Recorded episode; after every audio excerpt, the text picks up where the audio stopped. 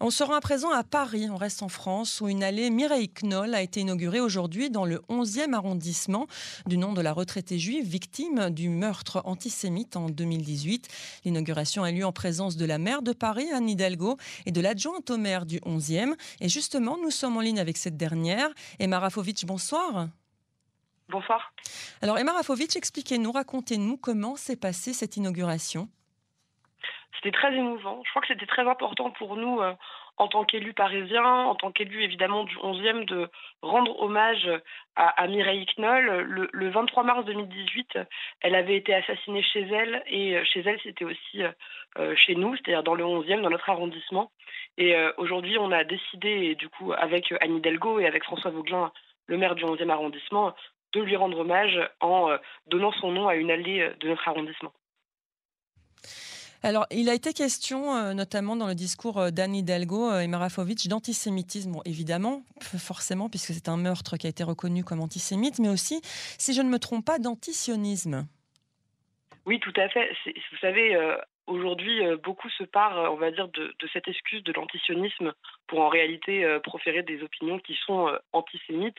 À Paris, le Conseil de Paris, porté par Anne Hidalgo, a décidé d'adopter, il y a quelques mois maintenant, une nouvelle définition de l'antisémitisme qui parle de cette question de, l'antisionisme.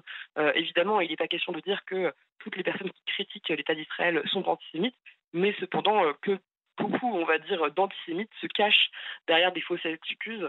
Et euh, c'est important pour nous, en tout cas, et c'est important pour Anne Hidalgo, et c'est ce qu'elle a fait aujourd'hui, de ne pas être dupe et de rappeler qu'il ne faut pas être dupe, et que aujourd'hui, beaucoup de personnes sont antisémites, mais on va dire ne sont pas, ne l'assument pas.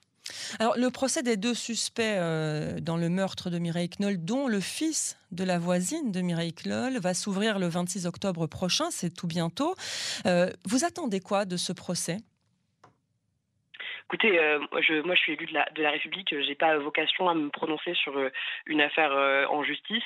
ce que je crois cependant, c'est qu'il y a deux choses. Il y a la, justice qui fera son travail lors du procès et il y a le travail politique. ce travail politique, c'est le nôtre, c'est celui de la mémoire, évidemment, de Mireille Knoll, mais c'est aussi celui du combat politique au quotidien, c'est-à-dire celui de se battre contre l'antisémitisme, contre la haine en général. On essaye de travailler aujourd'hui dans la ville de Paris notamment, euh, et euh, aussi euh, d'ailleurs à niveau, hein, mais pour qu'aujourd'hui il y ait un vrai recul de l'antisémitisme en France qui progresse pour autant.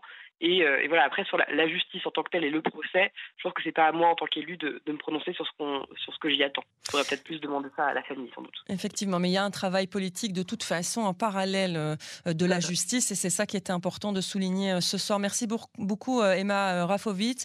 Je rappelle à nos auditeurs que vous êtes l'adjointe au maire du 11e arrondissement de Merci de nous avoir consacré ces quelques minutes sur Cannes en français. Bonne soirée.